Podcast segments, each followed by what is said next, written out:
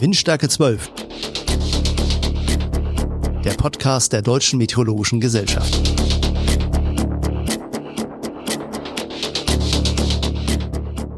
Herzlich willkommen zu einer neuen Podcast-Folge der Deutschen Meteorologischen Gesellschaft. Heute im Studio Bärbel Fiening und Professor Günther Schauberger. Schönen guten Tag.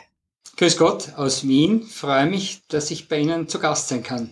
Ich stelle Sie kurz vor. Sie sind Professor an der Veterinärmedizinischen Universität Wien und beratender Meteorologe für Umweltmeteorologie und forensische Meteorologie der DMG.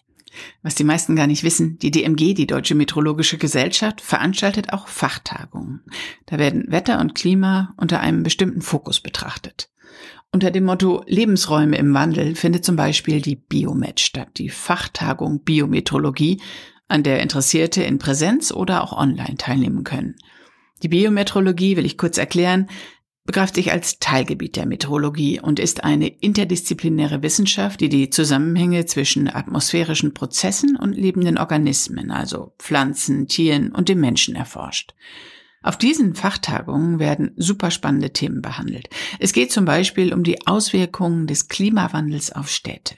Also, welche Bedeutung Bäume im Stadtbild haben, welches Kühlungspotenzial von Grünflächen ausgeht, in welchen Stadtquartieren die Hitzebelastung für die Bewohner am stärksten ist oder welche Herausforderungen es bei der Bauplanung für Kommunen gibt. Städte im Klimawandel, ein Schwerpunkt, ein anderer Landwirtschaft im Klimawandel. Und für diesen Schwerpunkt sind Sie, Herr Professor Schauberger, mitverantwortlich. Ja, also da gibt es einen eigenen Bereich, der sich mit einerseits Pflanzenbau auseinandersetzt, aber auf der anderen Seite auch mit landwirtschaftlicher Nutztierhaltung. Und das ist ein besonders wichtiges Thema im Hinblick auf den Klimawandel. Darüber werden wir gleich ausführlich sprechen, denn wir haben ja verschiedene Rubriken in unserem Podcast und im Deep Dive geht es um die Auswirkungen des Klimawandels auf die Landwirtschaft. Doch jetzt kommen wir erstmal zur ersten Rubrik, dem Warm-up, bei dem wir Sie kennenlernen wollen. Windstärke 1, Warm-up. Wie sind Sie eigentlich zur Meteorologie gekommen? Ich bin in der Schule im Physikunterricht mit der Meteorologie in Kontakt gekommen. Der, mein damaliger Physiklehrer hat da einige Stunden sich der Meteorologie gewidmet und seitdem war mir klar, dass ich da in diese Richtung gehen möchte, wobei mich da immer auch diese Interaktion Umwelt und Organismus interessiert hat. Echt schon da? Also was, was hat Sie im Physikunterricht am meisten begeistert? Äh, eigentlich dieser naturwissenschaftliche Zugang zum Wetter. Wir, wir haben alle einen hm, normalerweise einen sehr naiven Zugang zum Wetter, nicht? Das ist das, was wir in, in der Wetterprognose hören und wie wir interagieren, wenn es uns zu kalt, zu warm ist, zu, zu regnerisch ist. Aber dieser naturwissenschaftliche Zugang, dass man das eigentlich mit physikalischen Wissen behandeln kann und dass Meteorologie eigentlich nichts anderes ist als die Physik der Atmosphäre, das hat mich eben damals fasziniert. Und sind Sie dann sofort irgendwie am Ball geblieben? Haben Sie dann eigene Wetteraufzeichnungen gemacht oder Wetterexperimente oder was, was hat das ausgelöst? Na, eigentlich hat mich die Wetterprognose, das, das, was man landläufig äh, also mit der Meteorologie verbindet, die Synoptik, nicht? Also die Wettervorhersage, das hat mich eigentlich gar nicht so sehr interessiert. Also ich habe schon beim im Studium versucht, mich mehr der Biologie, der Medizin ähm, zu nähern. Das ist damals nur gescheitert. Da hat es so den, äh, ein, ein Studium Irregulare gegeben, also wo man eigene Fächer zusammenstellen konnte. Und wie ich da zu dem äh, Studiendekan der Mediziner gekommen bin und dort gesagt habe, ich möchte ein Nebenfach in Medizin machen, so schnell habe ich gar nicht schauen können, war ich wieder äh, draußen aus seinem Büro, weil für einen Mediziner das unverständlich war, dass man Medizin als Nebenfach zur Meteorologie machen möchte. Und insoweit hat sich das erst dann ergeben, wie ich dann zur Veterinärmedizinischen Universität gekommen bin und mich stark dort mit Stallklimafragen auseinandergesetzt habe. Also das sind Fragen äh, Tiere im Stall, welche Wechselwirkungen es da gibt. Und woher kommt die Affinität zur Landwirtschaft? Also haben Sie da selbst einen eigenen Hintergrund oder?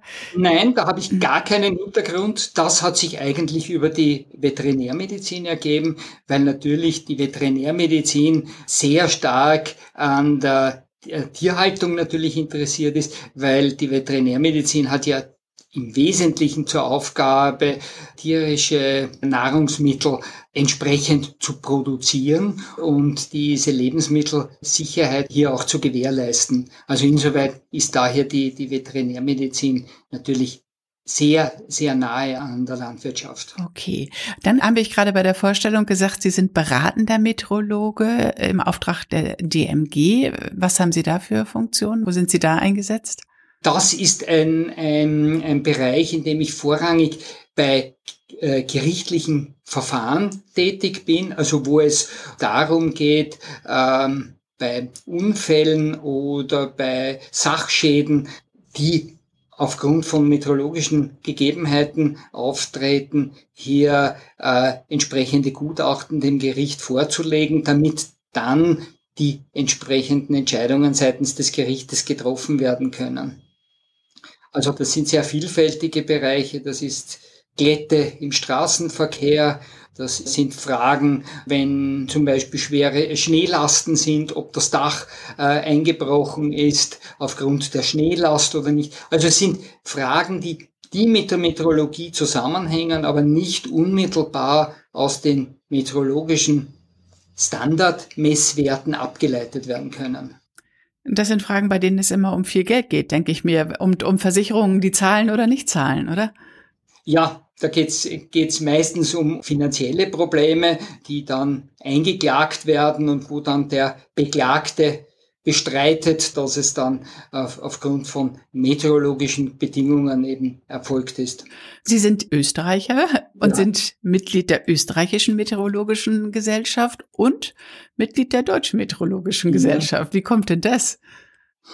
Na, einerseits ist natürlich die deutsche meteorologische Gesellschaft, also mal eine Schwestergesellschaft von der österreichischen, ist eine sehr enge Kooperation zwischen diesen beiden Gesellschaften und ich bin eben auch engagiert eben im Bereich der äh, Biometeorologie und der Umweltmeteorologie in der Deutschen Meteorologischen Gesellschaft und in den jeweiligen Fachbereichen dort auch Mitglied.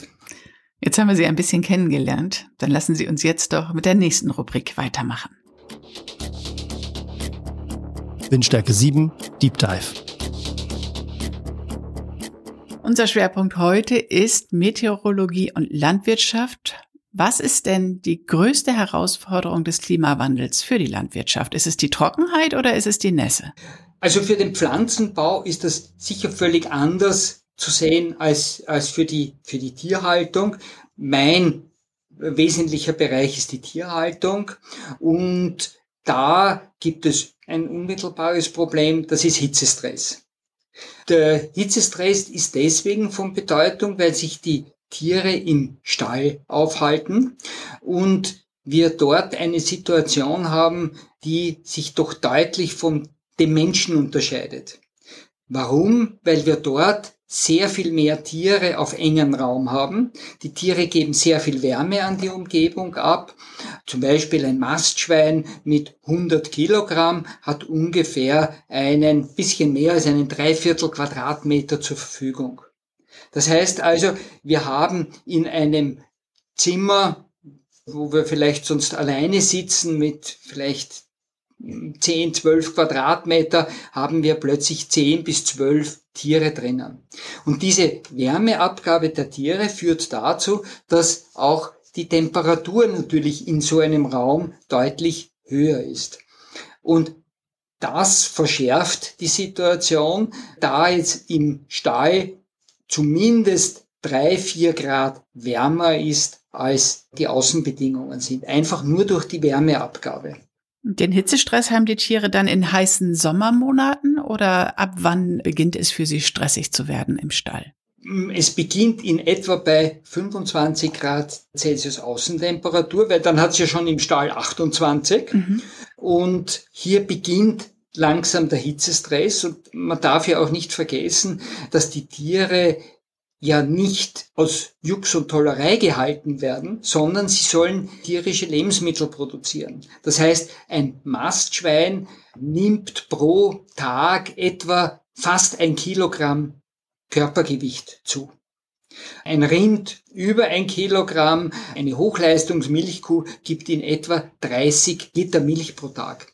Und das bedeutet, dass das eigentlich Hochleistungssportler sind, die landwirtschaftlichen Tiere. Und damit auch deutlich mehr Wärme produzieren, als wenn wir ruhig sitzen. Also die geben doch etwa das drei- bis vierfache mehr an Wärme ab im Vergleich zu einer Situation, wo man nur ruhig sitzt und, und vielleicht ein Buch liest. Wie reagieren die Tiere denn dann, wenn sie Hitzestress haben? Also zum einen schwitzen Tiere und ähm, Sie können ja nicht einfach in den Pool hüpfen, so wie wir das machen würden, zumal Sie können sich auch kein schattiges Plätzchen suchen, weil Sie ja in diesem Stall sind. Was für Möglichkeiten haben Sie denn? Also erstens können nicht alle Tiere schwitzen. Das ist einmal schon eine, eine große Einschränkung. Beim Rind äh, das kann noch schwitzen, aber das Schwein zum Beispiel nicht. Also da ist schon einmal die, die Thermoregulation deutlich eingeschränkt. Insoweit gibt es da große Unterschiede, aber Sie haben gefragt, wie die, wie die Tiere darauf reagieren. Im Prinzip so wie wir. Sie nehmen weniger Nahrung auf, also die tägliche Futteraufnahme ist reduziert. Das bedeutet in weiterer Folge, die tierische Leistung ist reduziert. Das heißt, das spürt der Landwirt zwar nicht unmittelbar, aber im, im Geldbörsel, dass er eben sieht, hier hat er eine geringere Leistung der Tiere zu erwarten. Er muss also zum Beispiel das Schwein länger mästen, um das Endgewicht zu erreichen. Also das Tier nimmt weniger Futter auf und Teilweise reagieren die Tiere apathisch, aber es kann natürlich auch gehen, insbesondere also zum Beispiel bei Mastschweinen in der Endmast, wo es eben sehr eng ist, dass es da auch zu Todesfällen kommt im Stall. Ja, wenn die nicht schwitzen können, dann werden sie einfach immer heißer tatsächlich, oder? Müssen die viel trinken, wenn es heiß ist? Ja, sie, sie können das natürlich durch Trinken. Also Schweine beginnen dann zu hecheln, so ähnlich wie der Hund. Das heißt, die Verdunstung erfolgt dann nicht über die Körperoberfläche, sondern über den Atmungstrakt, in dem dann gehäkelt wird. Das ist auch durchaus wirksam und wie gesagt, der Hund kommt damit auch gut zurecht. Mhm. Gibt es Belege dafür, dass sich die Zahl der Tage über 25 Grad gesteigert hat in den letzten Jahren? Also kann man da auch sehen, das wird einfach mehr und es ist dann, das wäre dann der nächste Schritt, wirklich sinnvoll, in Maßnahmen zu investieren, um die Tiere zu schützen oder gibt es da Belege? Also die Zeit seit 1980 kann man deutlich erkennen, dass da die Stunden, die der Stall wärmer war als 25 Grad, deutlich angestiegen ist und dass das hier wirklich zu einer Belastung der Tiere führt. Und das zeigt sich eben auch, dass da hier Landwirte jetzt auch schon verstärkt solche Maßnahmen dann äh, einsetzen, um das zu reduzieren. Dann lassen Sie uns doch über die Maßnahmen sprechen. Welche Maßnahmen gibt es denn, um den Tieren diesen Hitzestress zu nehmen? Also ganz wesentlich ist, dass wir nicht die Möglichkeiten haben, wie wir sie bei Menschen haben. Also die Klimaanlage ist kein Thema. Warum? Weil wir große Volumenströme benötigen, also große Luftmengen benötigen, die wir in den Stall hineinbringen, weil man darf ja nicht vergessen, beim Tier ist das Klo und das Schlafzimmer in einem Raum.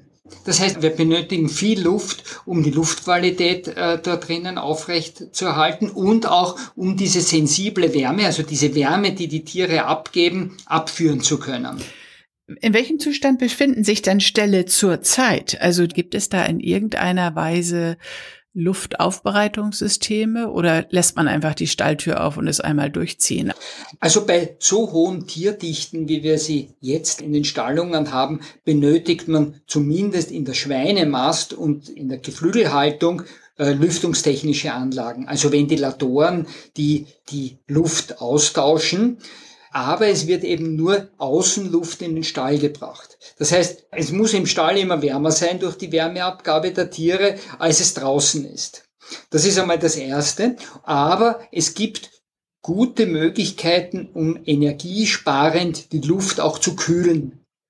Im Prinzip nutzt man da das, was wir vom Schwitzen kennen, also das Verdunsten, nutzt man da, dass man Wasser verdunstet und damit diese gekühlte Luft in den Stall einbringt und auf die Art den Hitzestress im Stall reduzieren kann. So, so Wasser vernebelt, meinen Sie das, oder? Man kann das einerseits machen, dass man so wabenförmige Strukturen hat, wie man das bei Eier äh, diese Verpackungsmaterial von Eiern kennt, also so ein Zellulosefasern, die werden immer wieder befeuchtet, da strömt die Luft durch und wird dann in den Stall eingebracht, also da wird dann kühle Luft in den Stall eingebracht, das ist das wirksamste, das ist das, wo man am besten den Stall kühlen kann.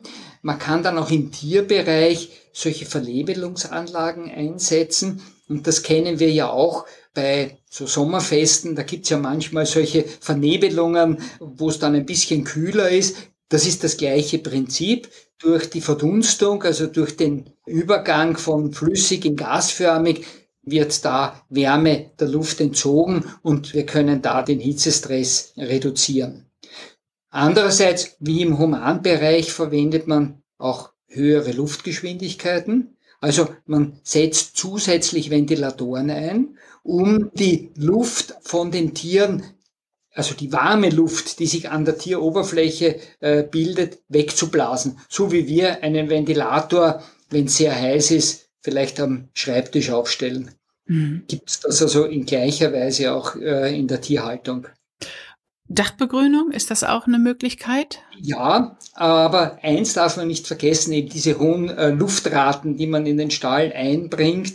Also man kann schon zum Beispiel durch Beschattung der, äh, der Wände ähm, die, die Hitzebelastung reduzieren. Man kann äh, Dachbegrünungen machen.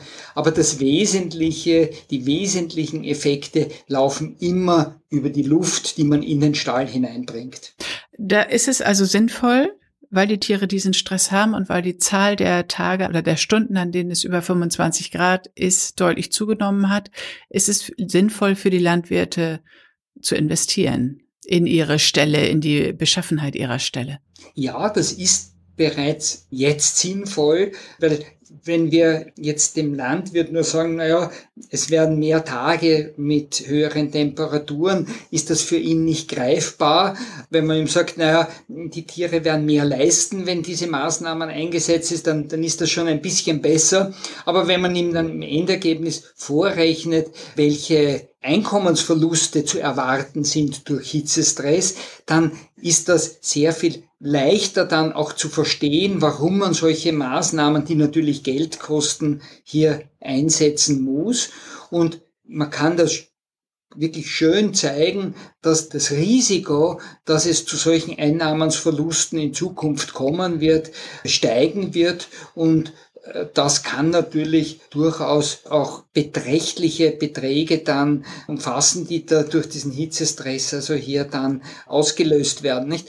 Wenn Sie einen Stall haben mit 2000 Mastschweinen und Sie verlieren auch nur 10 Euro pro Mastplatz, sind das eine beträchtliche Menge und von solchen Größenordnungen sprechen wir hier etwa. Ja, das hat ökonomische Auswirkungen und deswegen muss gehandelt werden, aber natürlich auch zum Schutz der Tiere. Ist den Landwirten dieses Problem bekannt? Ja, also es wird immer, immer stärker werden solche Adaptationsmaßnahmen eingesetzt, um einfach ja, den Hitzestress zu reduzieren, weil ja eben auch, wie gesagt, es ist ja nicht so, dass das unmittelbar sich zeigt, sondern das Ganze ist ja auch ein, ein, ein schleichender Prozess. Also es ist ja so, dass über längere Warmperioden hier eben dann die Mastleistung, die Milchleistung, die Legeleistung sinkt und eigentlich, man sieht es eben erst am Ende des Jahres, was das für Auswirkungen hat. Also es, es, ist deswegen wichtig, dass man da hier mit Modellen auch schon zeigt, was das für Auswirkungen hat, weil das sind wir ein bisschen bei, bei der Klimadiskussion.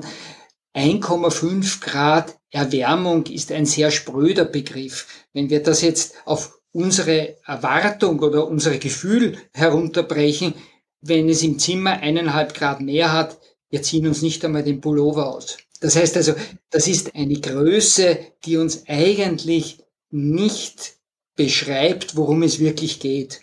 Während es, wenn wir von Hitzestress, nicht von Sommertagen sprechen, wenn wir von solchen Größen sprechen, dann ist es sehr viel leichter zu verstehen, was hat der Klimawandel für uns für Auswirkungen. Ja, das war jetzt wirklich ein sehr konkretes Beispiel mit dem Hitzestress für Tiere, das wir ja ausführlich besprochen haben. Gibt es weitere Auswirkungen des Klimawandels für die Landwirtschaft? Wir müssen da jetzt nicht mehr so ausführlich drauf eingehen, aber einfach nochmal, um das Feld ein bisschen auszuweiten. Ja, natürlich, weil die, die Futtermittelsicherheit ist etwas, was natürlich mit Pflanzenbau zu tun hat. Da ist also vor allem die Frage der Dürre ein Problem oder teilweise auch bei der Grünlandhaltung, also bei der Haltung von Rindern auf Grünflächen. Da merkt man natürlich das Problem, dass da auch Trockenheit hier sich auswirkt. Das sind die Auswirkungen für Mensch und für Tier. Für die Tiere der Hitzestress. Ja. Das betrifft die Schweine, es betrifft die Rinder und auch das Geflügel, es betrifft alle, oder? Ja, sind alle davon betroffen, wobei die Betroffenheit sehr stark von der tierischen Leistung abhängt. Nicht? Also Kühe, die zum Beispiel weniger Milch produzieren, sind deutlich weniger betroffen vom Hitzestress als Hochleistungskühe, die in der Größenordnung von 10.000 Liter Milch produzieren oder noch mehr im, im Jahr. Hitzestress ist also ein wichtiges Thema. Was sind weitere Themen? Wir haben auch sehr viel Pflanzenbau, also Auswirkungen von Trockenheit. Das ist dort ein Thema. Es ist aber teilweise auch das Thema, dass zum Beispiel der Blühbeginn vorverlegt ist durch den Klimawandel. Das führt also dazu, dass dann oft durch Fröste beim Obstbau zum Beispiel es zu schweren Schäden kommt, weil einfach dann die Blüten geschädigt werden. Weil sie immer in Eis gelegt werden müssen, um die späteren Früchte zu schützen. Ja. Nicht? ja. Also eigentlich müssen sie nicht in, weniger in Eis gelegt werden, also bestimmt schon. Sie werden mit Sprühnebel Aber, behandelt, oder? Ja. Also es muss, solange noch ein Wasser ein flüssiges Wasser auf der Blüte oder auf dem Eistropfen ist, kann die Temperatur nicht unter 0 Grad sinken und die Blüte wird nicht geschädigt. In dem Augenblick, wo die, kein flüssiges Wasser mehr verfügbar ist, kann die Temperatur absinken und das führt dann zu schweren Frostschäden. So viel dazu. Kommen wir abschließend nochmal auf Sie und Ihre Leidenschaft fürs Wetter zu sprechen, Herr Professor Schauberger. Windstärke 12, Worst Case. Was war denn Ihr schlimmstes Wettererlebnis? Als Segler war es natürlich ein Winderlebnis, also das Auftreten von plötzlich auftreten starken Winden und da ein besonderer Wind, der lokal geprägt ist. An der dalmatinischen Küste in Kroatien gibt es dort eben die Bora. Das ist ein Fallwind, der über die Berge herunterkommt, also so ähnlich ein bisschen wie der Föhn und der führt dazu, dass schlagartig extrem böiger Wind auftritt und das sieht man auch deswegen nicht, weil der Wind ja keine, keine Welle erzeugt. Es ist völlig glatt, aber der Wind kommt ablandig über den Berg und plötzlich gibt es da gewaltige Böen und das führt also in Kroatien immer wieder zu Unfällen, auch auf Segelbooten, aber auch am Ufer. Das kann so weit gehen, dass sogar Lkw umgeworfen werden von den Windböen und es werden Brücken gesperrt, weil das so starke Auswirkungen auch auf den Verkehr hat. Und Sie waren mit der Segelyacht unterwegs und sind in so einen Fallwind reingekommen? Ich meine, Gott sei Dank gibt es gute Wetterprognose und als Meteorologe ist man da natürlich schon gefordert, sich darüber zu informieren. Aber nichtsdestotrotz sind das extrem böige Winde, nicht? Also das Verhältnis der mittleren Windgeschwindigkeit und dieser maximalen Windgeschwindigkeit ist da sehr, sehr viel größer, als wir das kennen, wenn Wind über das Land oder über das Meer normalerweise kommt. Das ist eine viel gleichmäßigere Windgeschwindigkeit, als wenn wir das bei solchen Fallwinden haben, die also dann ja eigentlich von oben kommen und die Luft muss ja ausweichen und geht dann plötzlich nach allen Seiten weg. Und das führt dazu, dass diese Böen nicht nur sehr kräftig ausfallen, sondern auch die Richtung sich sehr stark verändert, weil einfach die Luft auf der Erdoberfläche einfach dann wegströmen muss. Und die strömt eben in alle Richtungen weg. Und das kann dann dazu führen, dass der Wind fast aufhört. Und im nächsten Augenblick dafür übermäßig stark dann wieder weht. Waren Sie weit von der Küste entfernt? Nein, es war relativ knapp an der Küste. Also es waren Verhältnisse, wie man sie eigentlich an einem See kennt, völlig glattes Wasser, also keine Welle, aber nichtsdestotrotz eben dann diese extrem starken Böen und da das ist dann oft schwierig am Boot damit umzugehen, wenn sich die Windrichtung schlagartig auch ändert. Was ist passiert? Es ist Gott sei Dank nichts passiert. Wir haben keine Schäden gehabt, aber das in den Hafen kommen war dann durchaus schon eine Herausforderung, ohne dass man da irgendeine Hafenmauer dann noch touchiert. Oh je, oh je. Ist so ein Bohrer vorhersagbar oder kommt er aus heiterem Himmel sozusagen? Nein, die ist recht gut vorhersagbar, ergibt sich durch bestimmte Druckkonstellationen, wo eben dann ein Wind entsteht, der im rechten Winkel zur Küste, also ablandig erfolgt und ist recht gut vorhersagbar. Aber wie gesagt, die Böen, die sind lokal bedingt, die kann man nicht vorhersagen und es wird dann eben eine mittlere Windgeschwindigkeit vorhergesagt. Aber wie sich das dann tatsächlich dann an einem bestimmten Ort aussieht, das sieht man erst dann vor Ort. Na, das war ja wohl ein richtiges Wettererlebnis und das für Sie als Meteorologe. Herr Professor Schauberger, danke, dass Sie uns heute so viel über den Klimawandel und seine Auswirkungen für die Landwirtschaft erzählt haben. Danke für die Einladung. Gerne, danke Ihnen. Das war's schon wieder und ich hoffe, es hat dir gefallen. Ein neues Thema, ein neues Interesse ist vielleicht geweckt worden an einem Themenfeld, bei dem man sogar mitmachen kann. Man kann nämlich Mitglied werden bei der Deutschen Meteorologischen Gesellschaft. Weitere Informationen gibt es unter dmg-ev.de. Und wenn man keine Folge verpassen möchte, dann kann man einfach diesen Podcast abonnieren. Tschüss und bis zum nächsten Mal. Das war Windstärke 12 der Podcast der Deutschen Meteorologischen Gesellschaft. Produktion Bärbel Feening.